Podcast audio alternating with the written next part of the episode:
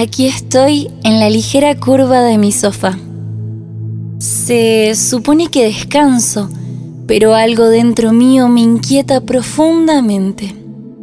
Pareciera que me detengo, que me permito recostarme, pero en verdad estoy más construida por exigencias que por vendas de paz.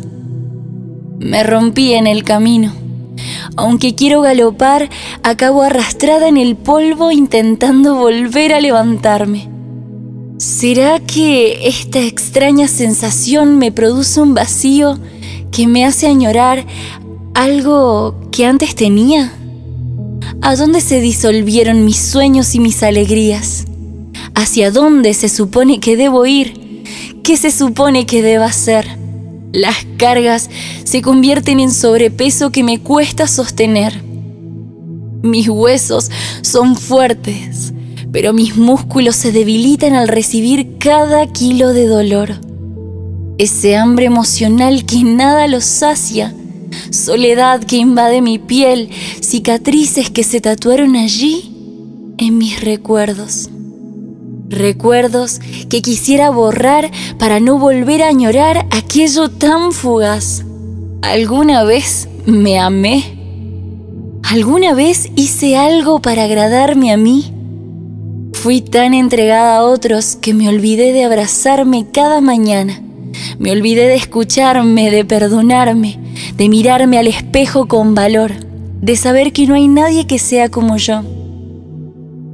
Tan frágil pero real, tan errada pero tan capaz, tan incompleta pero genuina, tan agotada pero justiciera, tan desesperanzada pero llena de fe, tan golpeada pero tan, tan libre.